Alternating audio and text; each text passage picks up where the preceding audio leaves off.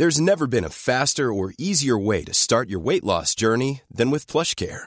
PlushCare accepts most insurance plans and gives you online access to board-certified physicians who can prescribe FDA-approved weight loss medications like Wigovi and Zepbound for those who qualify. Take charge of your health and speak with a board-certified physician about a weight loss plan that's right for you.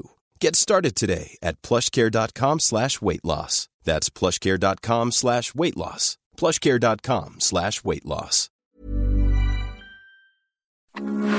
Heraldo Radio, con la H que sí suena y ahora también se escucha.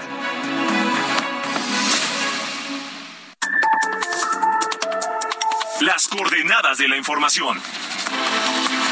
Con Alejandro Cacho.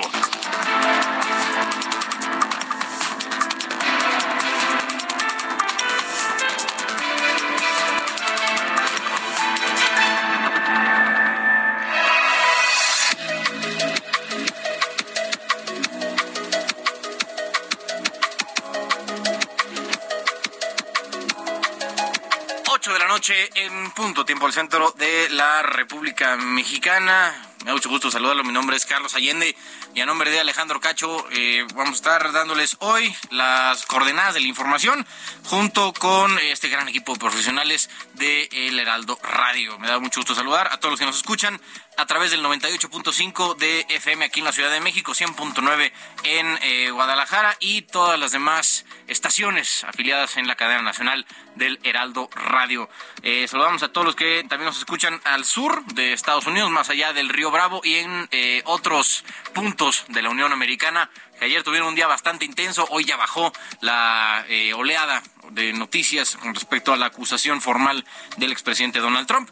Y eh, pues como un poco volvió a estar en primer plano esta eh, compra que el presidente anunció ayer de las 13 plantas que Iberdrola le va a ceder a, cambio de 6 mil millones de dólares, que un poco el, mecanismo de cómo se va a hacer con esta, eh, pues con este tercero, que es Mexico Infrastructure Partners, un, eh, pues una, empresa dedicada a la administración de fondos eh, de inversión.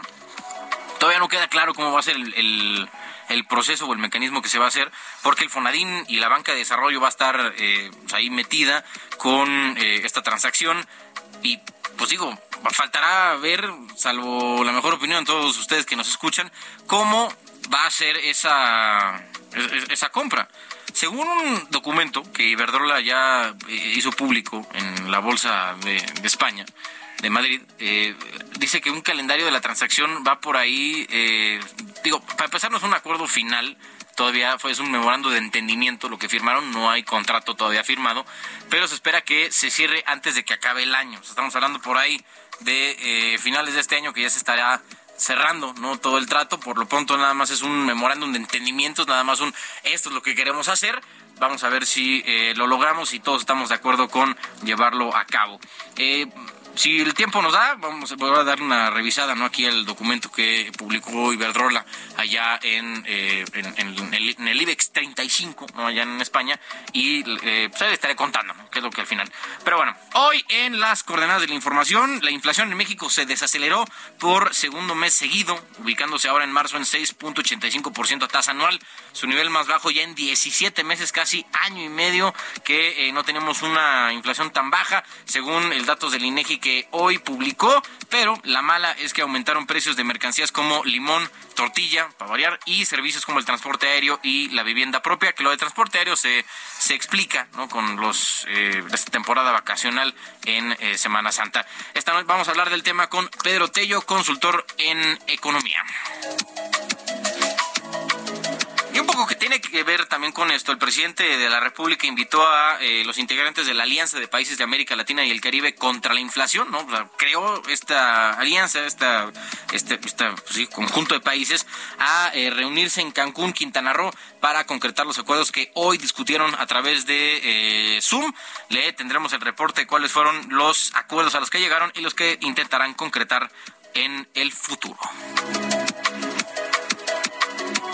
Otro tema importante que trataremos hoy es la propuesta de la magistrada del Tribunal Electoral de la Sala Superior del Tribunal Electoral, Janine Otálora, ex eh, presidenta del tribunal, va a proponer declarar inconstitucional la ampliación del mandato de Mario Delgado y Citlali Hernández como presidente y secretaria general de Morena cada uno, por lo que si llega a aprobarse este eh, proyecto, ambos tendrán que dejar el cargo a más tardar el próximo 31 de agosto. Vamos a hablar de este asunto con Javier Rosiles Salas, politólogo experto en elecciones, partidos, gobierno y política subnacional.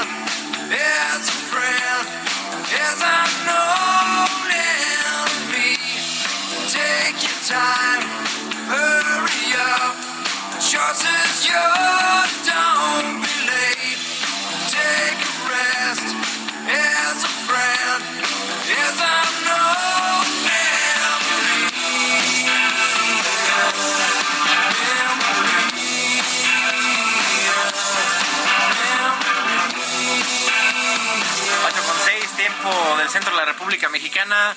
Nirvana, para empezar, mi estimado. Nirvana, exactamente. Hoy estamos recordando a pues quien fue su líder, Kurt Cobain. Es eh, el, pues el que eh, llevó a la cumbre a este grupo. Nació allá en Aberdeen, Washington, en 1967. Una gran figura dentro de la música y pues murió aparentemente por un suicidio allá en 1994 a la edad de 27 años en la cima de su carrera. Nació en el 20 de febrero de 1967, murió el 5 de abril del 94. 27 años y pues entra a este que se conoce como el Club de los 27. Sí. ¿no? Jimi Hendrix es parte de Es Jimi Hendrix, está Janis Joplin, Jim Morrison, está también eh, Robert Johnson, un, músico de blues, eh, Amy Winehouse.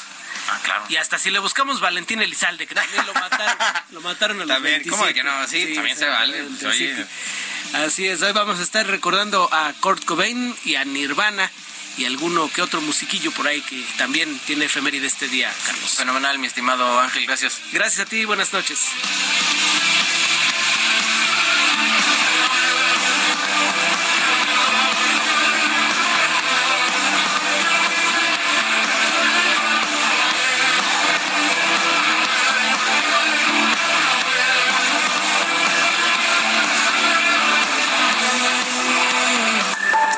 Alejandro Cacho en todas las redes. Encuéntralo como Cacho Periodista. 8 con 8, tiempo de centro aquí, la República Mexicana desde la Ciudad de México.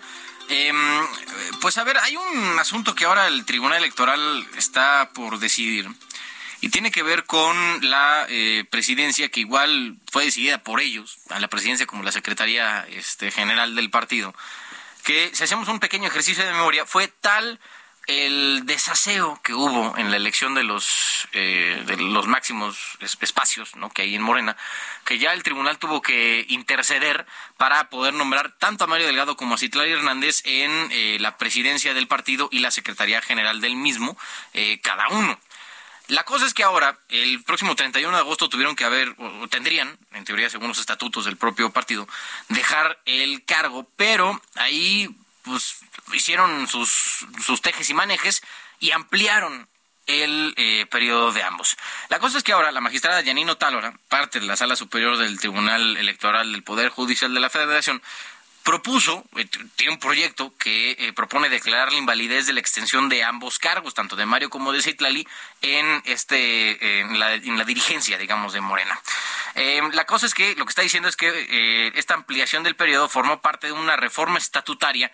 No se garantizó que militantes y congresistas estuviesen al tanto de que eh, se pretendía justo prorrogar ambos cargos. Entonces, ante esto, pues Mario Delgado, sus intereses están de por medio, tuvo, puso sus dos centavos, digamos, sobre el proyecto de la magistrada los partidos pueden, deben tener la libertad de decidir cómo organizarse. El Congreso Nacional es nuestra máxima autoridad y fue quien aprobó que tuviéramos una prórroga, la secretaria general y su servidor, hasta después de la elección del 2024, justamente para concentrarnos en las tareas de organización de la elección presidencial. ¿Qué parece esa propuesta que, está Pues me parece que viola la, autonomía que debemos tener los partidos para autoorganizarnos. ¿Qué haría usted si se aprobara la próxima semana se va a votar?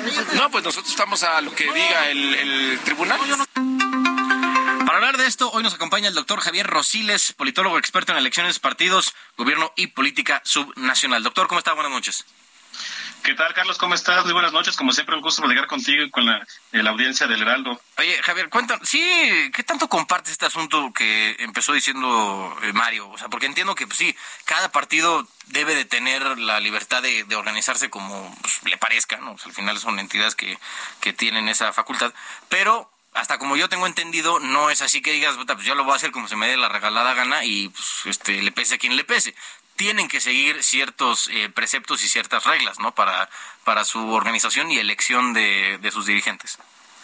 Claro que sí, no, pues el asunto es bastante delicado. Mira, lo primero que decir es que pues sí tiene que respetarse un principio de periodicidad, ¿no? De las dirigencias, es decir, eh, eh, es que está claro que las dirigencias no se pueden extender al infinito, ¿no? Sino que ahí debe haber cierta certidumbre no solo porque los dirigentes, eh, Carlos, les plazca estar ahí, sino porque pues tienen militantes, tienen ciudadanía que está al pendiente, o sea, los partidos finalmente son respaldados por la ciudadanía y la ciudadanía tiene que saber pues en qué, cuál sea el periodo en el que las dirigencias estatales estarán.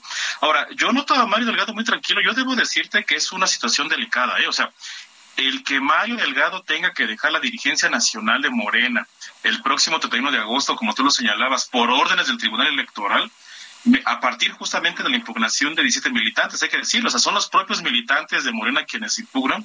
A mí sí me parece que puede resultar ser un golpe bastante duro en las aspiraciones electorales pues del partido del presidente del 24, ¿no?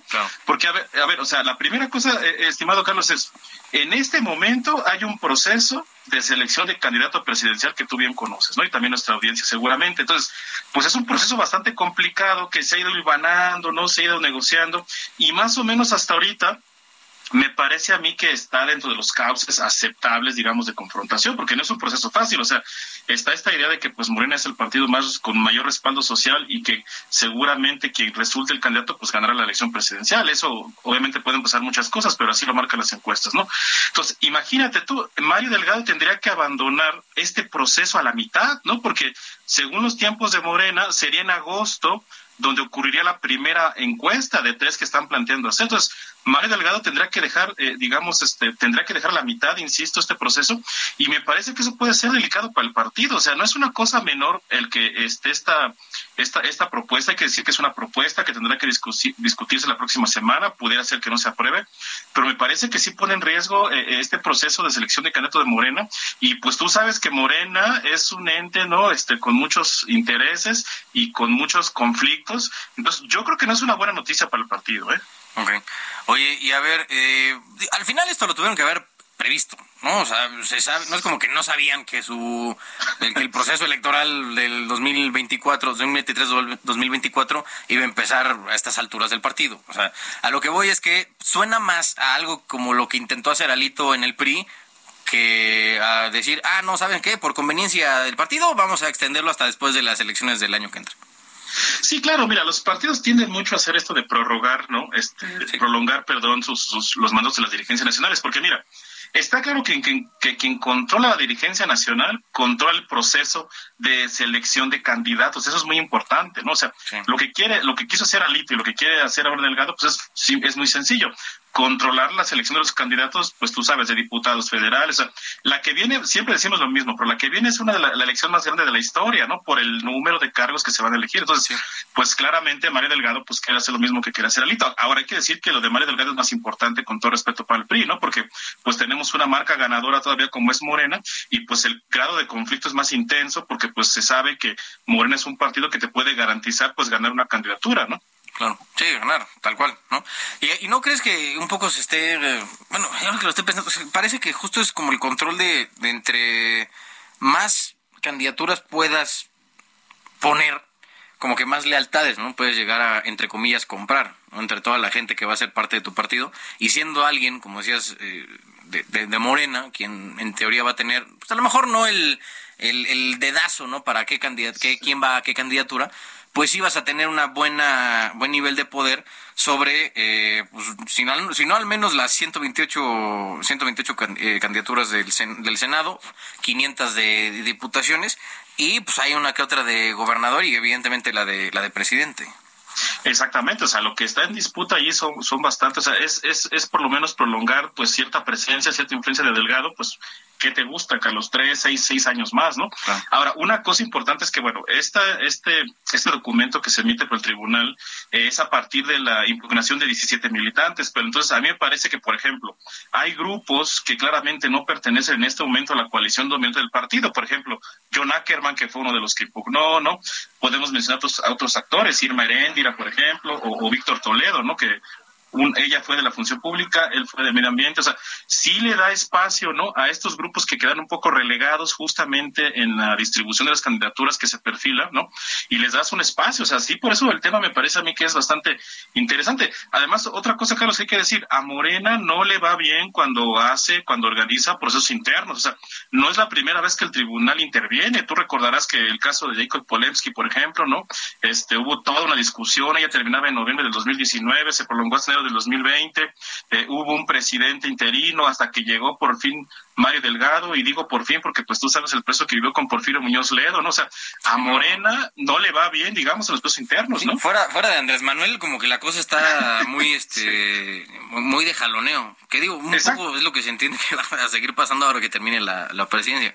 Pero a ver, cuéntame, este, Javier, ¿en qué está basado el, proyecto de la, de la magistrada? O sea, ¿cuál es su argumento? Pues mira, el argumento, eh, hay que decir que es una sentencia bastante interesante, ¿no? Lo que dice la sentencia es que el tribunal no tendría, de acuerdo con la magistrada, que darle la razón a, los 17 que impugnan, ¿no? Dice que hay cosas que, que, eh, que, que están correctas. Es decir, hay que explicar un poco el INE ya había aprobado estos estatutos, estas reformas a los estatutos, ¿no? Porque esto ocurrió en septiembre, el Congreso ocurrió en septiembre del año pasado, y entonces eh, hubo modificaciones a los estatutos y el INE eh, eh, valoró que eran correctos, ¿no? El asunto es que entonces vienen esas impugnaciones y es ahora, hasta después de que te gusta siete meses, que el tribunal dice, a ver, alto, porque de las impugnaciones que tienen los, los estas, estas personas, estos militantes de Morena, no todo aplica pero sí aplican dos cosas, dice la, la magistrada, ¿no? Una es este, este artículo tercero transitorio que justamente prolonga la, la dirigencia eh, nacional, tanto el presidente como la secretaria. Y otra cosa muy importante, que es una cosa interesante, es ¿Qué pasa cuando hay violencia eh, por razón de género? ¿no? Lo que dice eh, eh, un, un, un, artículo, el 64, dice que en el caso de que se pueda comprobar esta, esta violencia, ¿no? este, se tiene que quitar del padrón de militantes de Morena. ¿no? Esos dos elementos, estimado Carlos, son los dos que se, que se le da, que se invalidan de acuerdo con el proyecto. O sea, hay otros, otras impugnaciones pero el tribunal diría de aceptar este proyecto que esos dos puntos son los que quedarían invalidados, ¿no? Oye, y al final, eh, ¿cómo ves las probabilidades? O sea, ¿crees que esto al final se vaya a convertir en algo, este, pues que, al final Morena tenga que, acatar? Y luego la, cosa es que se va a meter en un proceso tanto de renovación de dirigencias como de eh, preselección o pre-preselección de sus candidatos presidenciales. Déjate tú los, los de otros cargos. Sí, claro, no, mete a Morena en un problema bastante, o sea, en, medio del proceso de sesión de candidato presidencial, sobre todo, pues mete un problema tremendo, ¿no?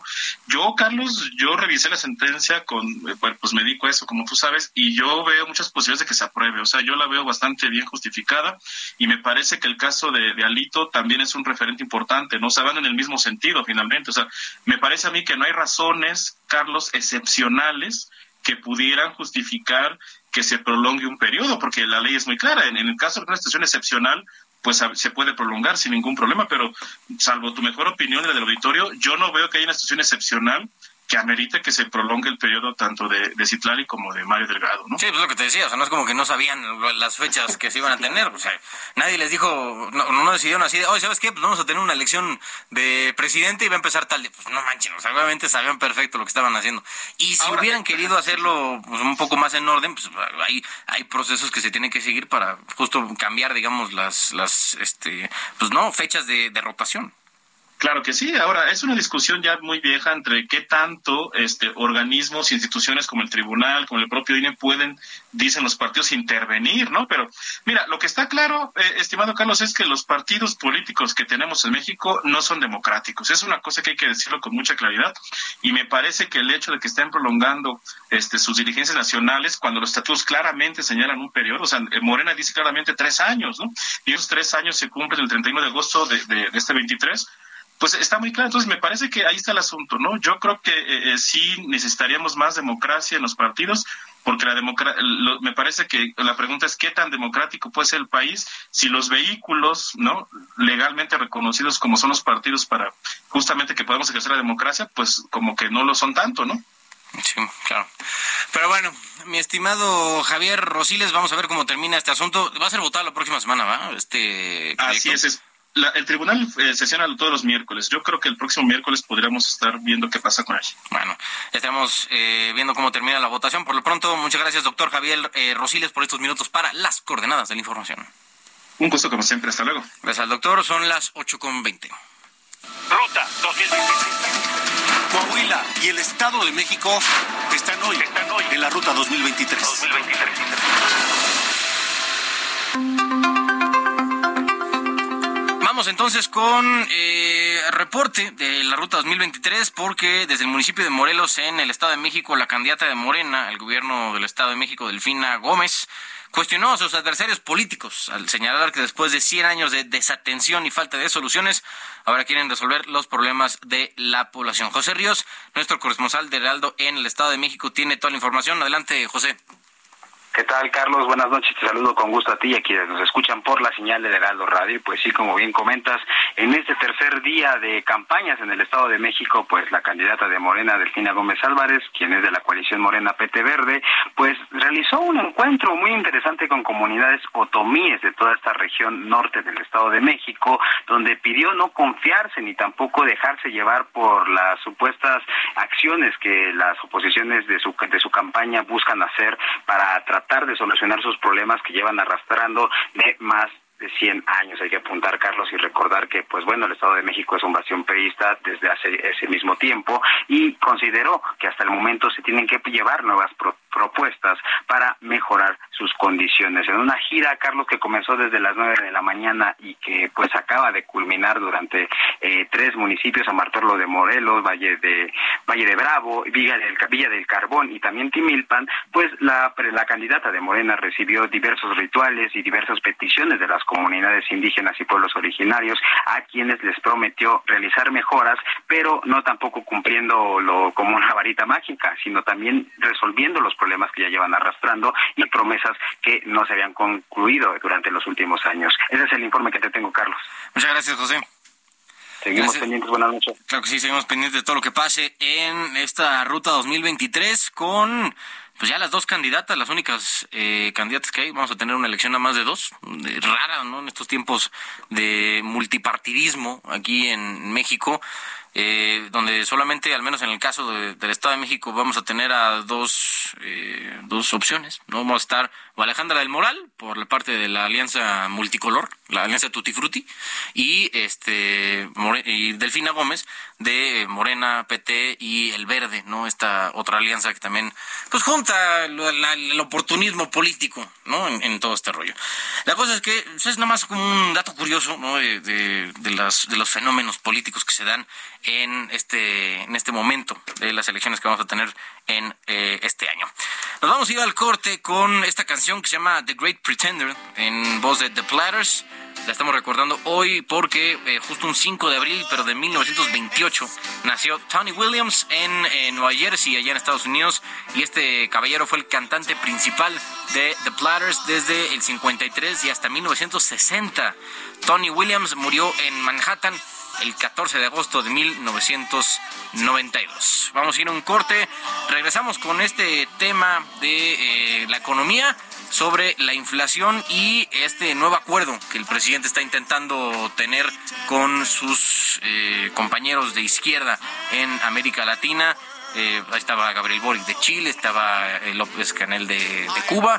Al final, pues veremos ¿no? en qué acaba todo este asunto.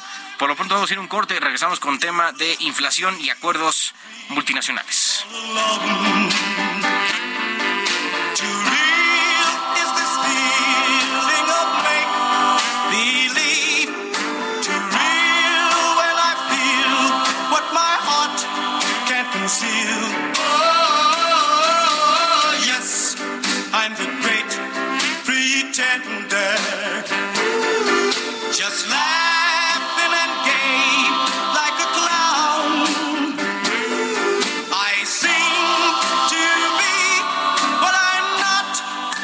Alejandro Cacho en todas las redes. Encuéntralo como Cacho Periodista. Las coordenadas de la información. Con Alejandro Cacho. Heraldo Radio, la H se lee, se comparte, se ve y ahora también se escucha.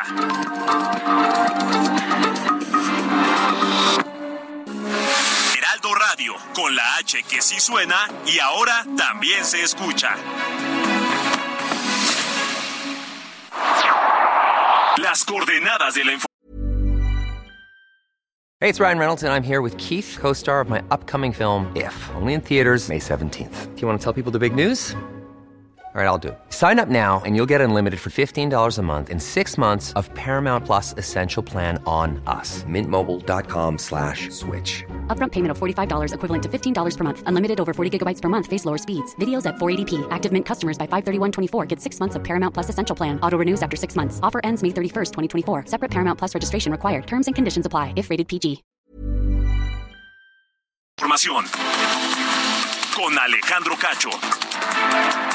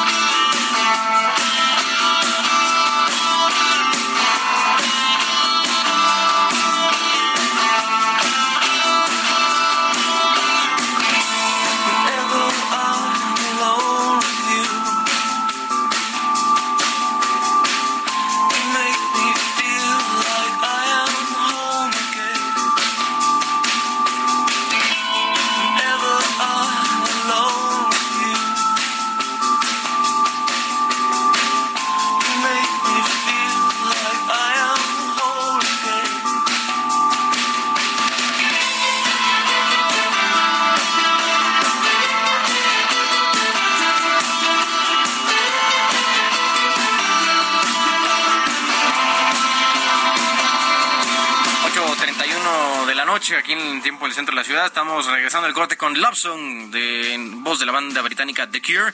Y lo hacemos porque eh, se anunció que van a regresar este 2023 a nuestro país después de cuatro años de ausencia. El vocalista Robert Smith fue el que confirmó la información en su cuenta de eh, oficial de eh, redes sociales. Será a finales de abril cuando eh, tend tendremos más información sobre fechas para México y Latinoamérica, pero de que The Cure regresa a nuestro país después de después de tantos años, después de cuatro años de no, de no venir, eso ya es un hecho.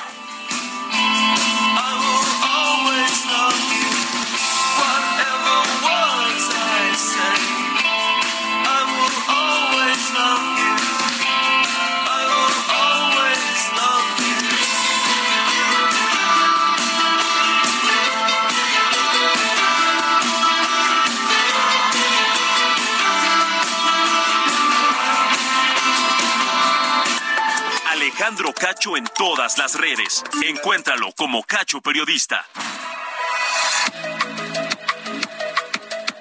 Buenas noches, les saludo con el resumen de noticias.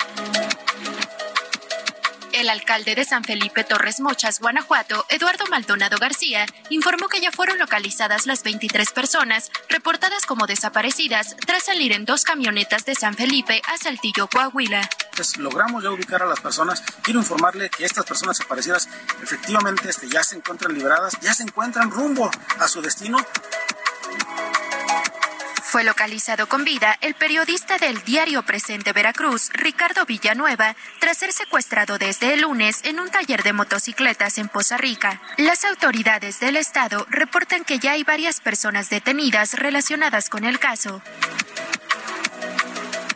siete presuntos integrantes del cártel Jalisco Nueva Generación fueron detenidos como responsables de la balacera registrada ayer en Morelia, Michoacán, que dejó dos agentes de investigación muertos y un elemento de la Guardia Nacional herido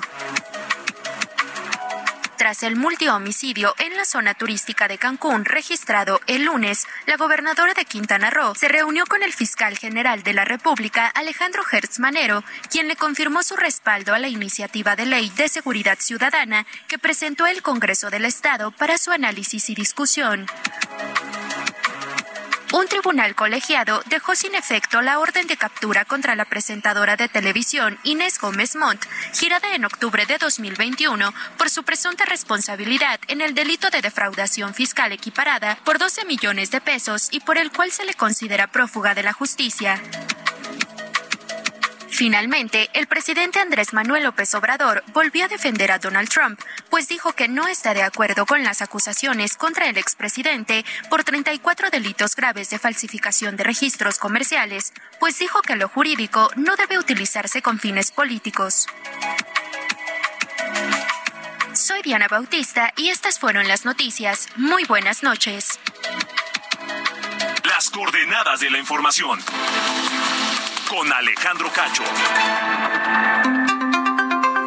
Entrando ya a eh, temas económicos, hoy el presidente de la República estuvo en conferencia virtual con los presidentes de otros países, estuvo ahí les decía Chile, estuvo Cuba, estuvo este Nicaragua, me parece.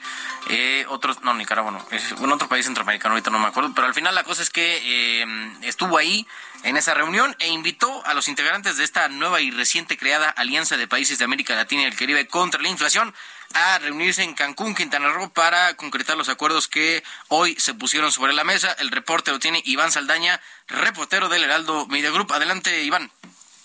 Carlos Auditorio, buenas noches. Sí, fueron presidentes y primeros ministros de 11 países latinoamericanos y caribeños, entre ellos, pues, por supuesto, México, que fue el que convocó, Brasil, Cuba, Venezuela, Argentina y Colombia, entre otros, pactaron armar un bloque contra la inflación en alimentos y productos básicos para la población.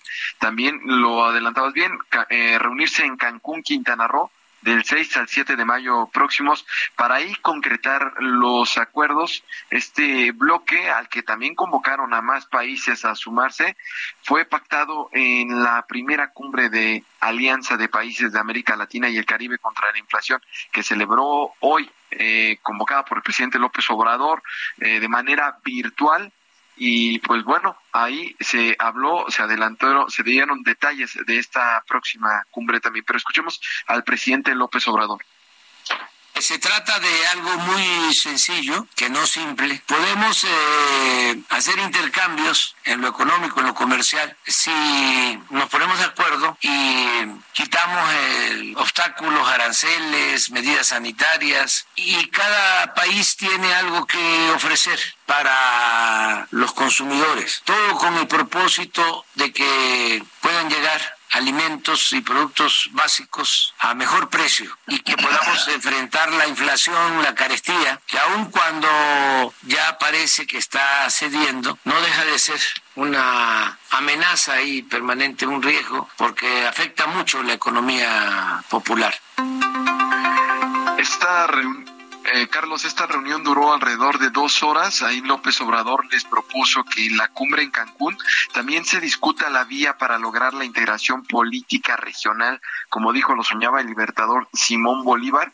Pero este tema pues no fue incluido en el acuerdo que leyó el propio mandatario al final, pero se prevé que en este programa del 6 y 7 de mayo. Los jefes de Estado pues inauguran el día 6 por la mañana. Eh, también está Chile, Honduras, San Vicente y las Granadinas, Bolivia y Belice inauguran esta cumbre, den sus posturas cada uno, luego habrá una reunión de gabinetes con empresarios, al día siguiente una cena, eh, perdón, en esa misma noche concluye el día eh, con una cena de los 11 mandatarios y pues el día siguiente a propuesta de presidentes eh, como el argentino Alberto Fernández y el boliviano Luis Arce durante esta reunión virtual se acordó que el 7 de mayo se va a emitir un pronunciamiento por la paz entre Rusia y Ucrania de estos países que están convocados para eh, Cancún y también se discutirá la crisis del cambio climático y soluciones del endeudamiento de países de la región. Carlos Auditorio.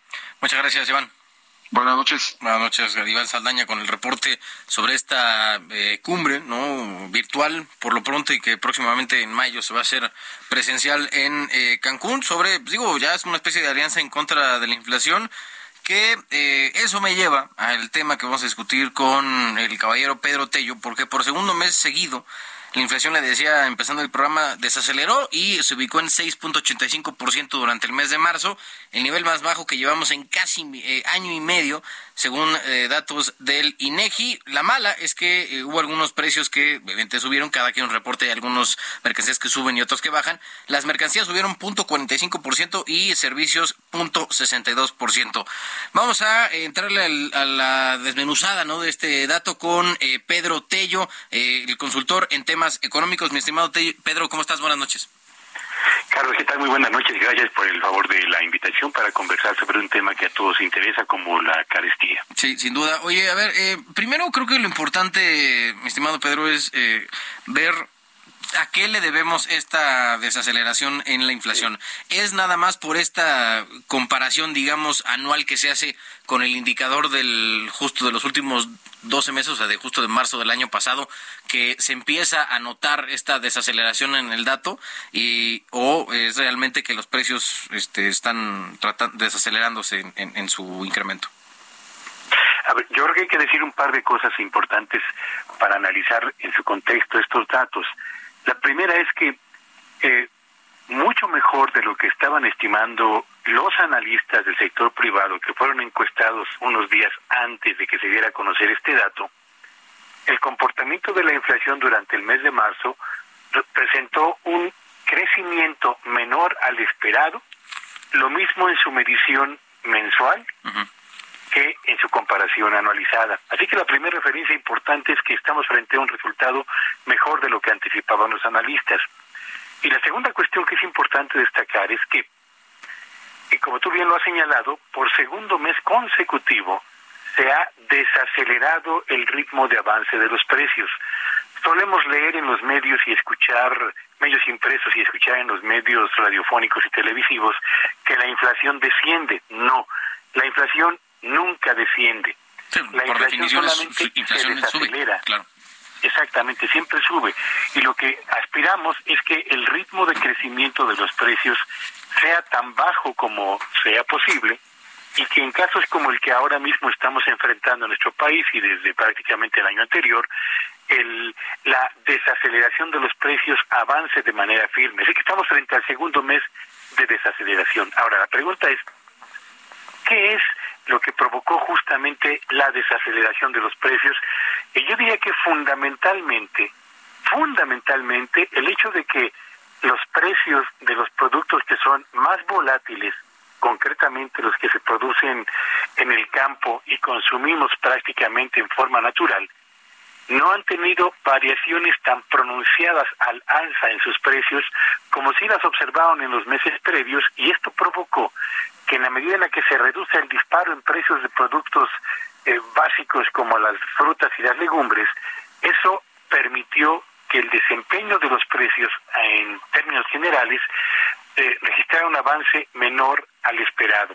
Pero, y aquí están las otras noticias que no son tan buenas, los precios de los alimentos procesados, no los que provienen directamente del campo, los que contienen ya cierto tipo de procesamiento industrial, esos siguen avanzando a un ritmo de dos dígitos. Los alimentos, las bebidas no alcohólicas cerraron el mes de marzo con un crecimiento medido en forma anual de casi el 13%, lo que significa 5 puntos porcentuales por arriba, perdón, eh, casi el do, más del doble del crecimiento de la inflación general, lo que desde luego nos lleva a suponer o a afirmar que esta desaceleración de la inflación no se percibe en el bolsillo de las personas y menos aún en la economía familiar, porque son precisamente los alimentos que más adquirimos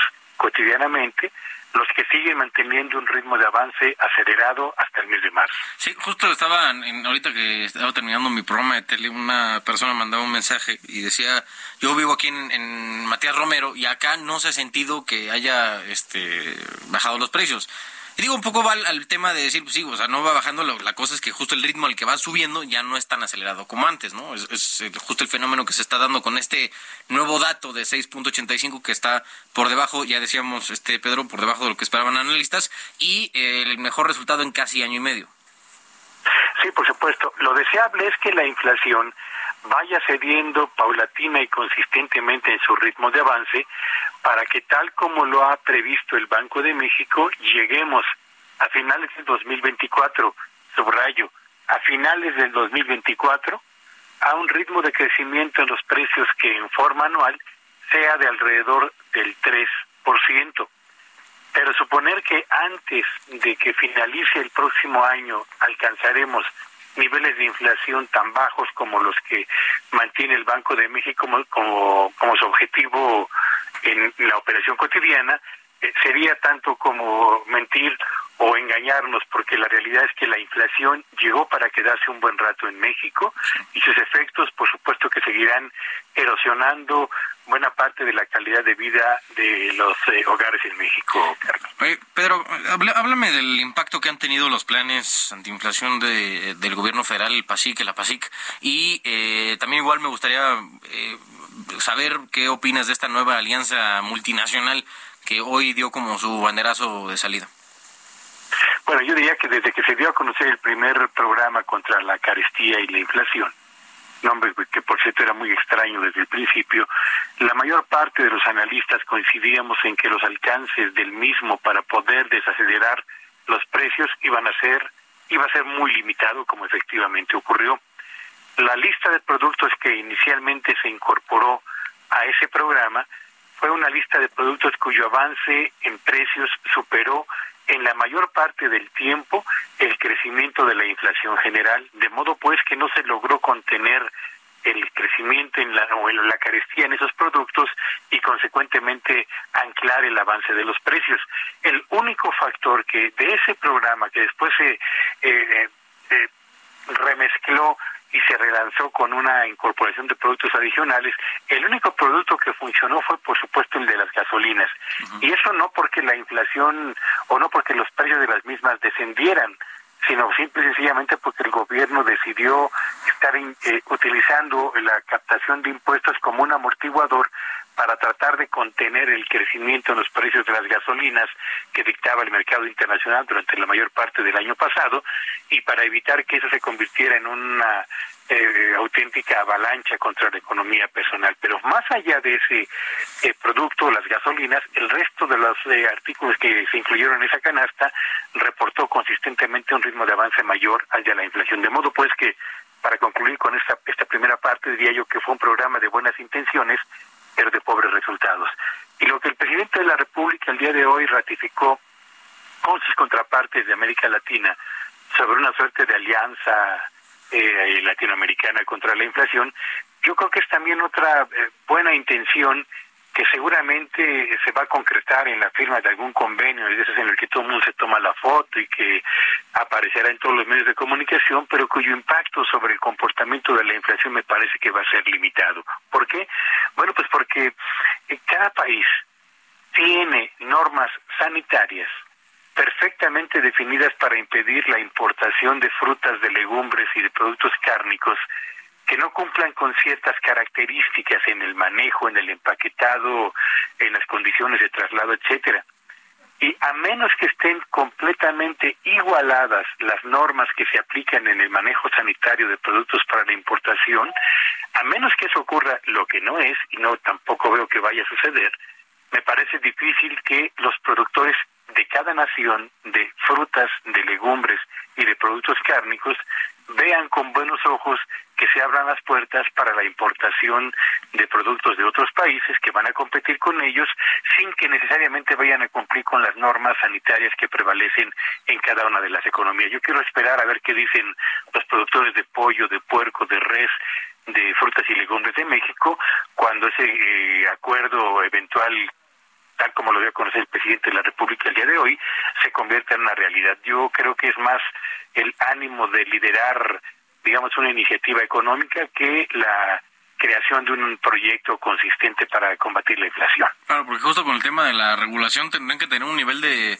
integración como el que tiene la Unión Europea, ¿no? O sea, de, ese nivel de homologación. Sí, por supuesto, y, y bueno, y tengamos en cuenta además que las normas que deben o que se aplican en México, en razón de la misma integración comercial con Estados Unidos y con Canadá, son muy exigentes en el manejo de productos agropecuarios y de productos cárnicos que van hacia el mercado de Estados Unidos y también al mercado de Canadá.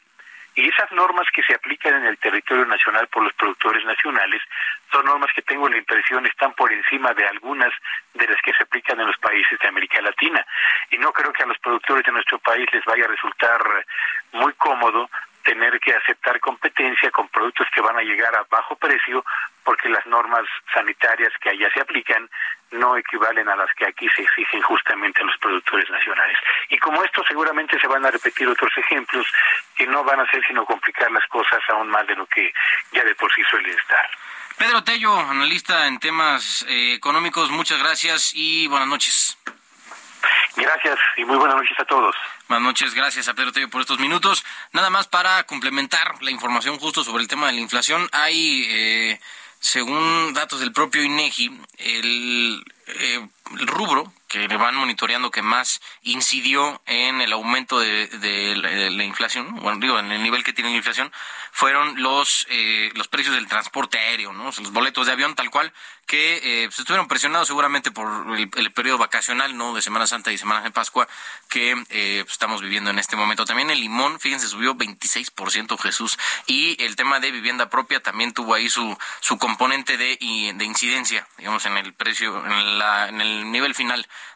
de la inflación eh, para marzo.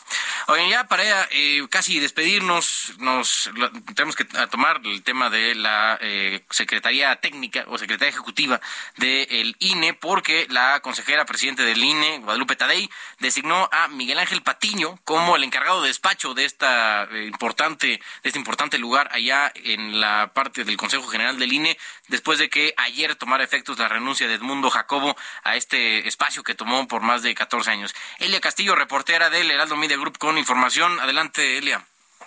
Muy buenas noches, Carlos. Te saludo con mucho gusto a ti y al auditorio. Pues así es, efectivamente, la consejera presidenta del INE, Guadalupe Tadei Zavala, designó como encargado de despacho de la Secretaría Ejecutiva a Miguel Ángel Patiño, quien se desempeñaba como director de la Unidad Técnica de Vinculación con los Organismos Públicos Locales, conocidos como OPLES, tras la renuncia de Edmundo Jacobo Molina como secretario ejecutivo de este órgano electoral y a dos días de asumir la presidencia del Consejo General del INE, pues Tadei Zavala hizo esta designación así lo informó el Instituto Nacional Electoral. El ahora encargado de despacho de la Secretaría Ejecutiva es licenciado en Derecho por la Universidad Latina, tiene maestría en Gestión Pública aplicada por el Instituto Tecnológico de Estudios Superiores de Monterrey y doctorado en, eh, o más bien es candidato a doctorado en Ciencias Políticas y de la Administración por la Universidad Complutense de Madrid. De acuerdo a su currículum, ingresó al INE a través del concurso de oposición en 2001 y ha desempeñado desde esa fecha diferentes cargos dentro del Instituto Nacional Electoral. Eh, Carlos, la Secretaría Ejecutiva se encarga, entre otros asuntos, de representar legalmente al instituto, de cumplir los acuerdos del Consejo General, orientar, y coordinar las acciones de las direcciones ejecutivas y de las juntas locales y distritales ejecutivas, suscribir convenios, coadyuvar con el Contralor General en los procedimientos eh, que éste acuerde para la vigilancia de los recursos y los bienes del instituto y también de elaborar anualmente el anteproyecto de presupuesto del Instituto Nacional Electoral, entre otras múltiples responsabilidades. Te comento que, bueno, pues es así como ahora eh, Miguel Ángel Patiño asume esta función. Se prevé que sea de manera temporal y posteriormente, bueno, ya asigne a un titular. Eh, pues ya de fijo de esta Secretaría General que deberá ser ratificado por el Consejo General de el INE. Carlos, es el reporte que te tengo. Gracias, Celia. Muy buenas noches. Buenas noches. Y por último, hoy que pues, me empieza ya el asunto oficial, no oficial, de las vacaciones de Semana Santa, pues ya muchas empresas dieron jueves y viernes de, descanso. El caballero Javier Ruiz está en la eh, México Cuernavaca, en la, en la caseta de la México Cuernavaca. ¿Cómo pinta el movimiento por allá, mi estimado Javier? Hola, mi estimado Carlos, ¿qué tal? Excelente noche. Pues bastante complicado, Carlos. Todavía, pues muchas personas que están saliendo, pues justamente a disfrutar estas vacaciones de Semana Santa, pues van a encontrar problemas eh, viales, principalmente sobre lo que es calzada de Tlalpan y su continuación el viaducto Tlalpan. El avance, pues sí, es bastante complicado. En algunos puntos, pues prácticamente a vuelta de ruedas. No hemos visto, pues nada extraordinario, solo pues esta carga vehicular, incluso ya llegando a la Y, lo que es de incorporación hacia la autopista, pues en general se libera y bastante, se superan ya hasta los 70, 80 kilómetros por hora. Hay 14 garitas habilitadas. Sí están saliendo 70 vehículos por minuto y únicamente están ingresando 20, pero en general el avance es bastante aceptable. El mayor problema es para todas las personas que utilizan la carretera federal hacia la zona de Toquilejo. Todo ese punto, por realmente la circulación se encuentra a vuelta de rueda, así que hay que salir con anticipación, de acuerdo a caminos y puentes Las recomendaciones, por supuesto, no manejar cansado y también checar las condiciones de los vehículos. De momento, Carlos, es el reporte que tenemos. Gracias, mi estimado Javier. Vamos a saludos, buenas noches. Fuerte abrazo y buen camino a todos los que estén ya tomándolo para irse de vacaciones. Nos vamos a ir despidiendo de esta emisión con clásico de clásicos de la banda ABBA, la banda sueca de ABBA. Y la canción se llama Fernando porque eh, lo estamos recordando hoy porque cumple 72 años eh, cantante, una cantante sueca, integrante del grupo ABBA de nombre Agneta Falskog. Ella eh, parte de este grupo y hoy cumple 72 años. Nosotros vamos despidiendo. Mi nombre es Carlos Allende. Me pueden seguir en mis redes sociales, arroba Allende. Nos escuchemos mañana aquí en las coordenadas de la información.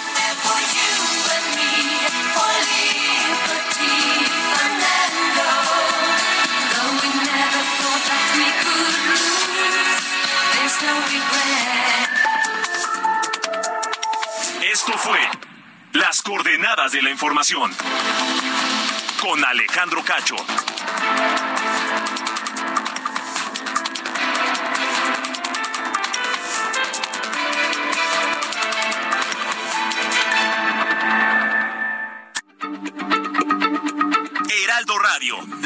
Se lee, se comparte, se ve y ahora también se escucha.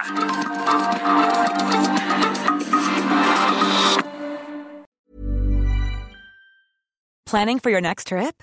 Elevate your travel style with Quince. Quince has all the jet setting essentials you'll want for your next getaway, like European linen, premium luggage options, buttery soft Italian leather bags, and so much more. And is all priced at 50 to 80% less than similar brands. Plus, Quince only works with factories that use safe and ethical manufacturing practices. Pack your bags with high-quality essentials you'll be wearing for vacations to come with Quince. Go to quince.com/pack for free shipping and 365-day returns.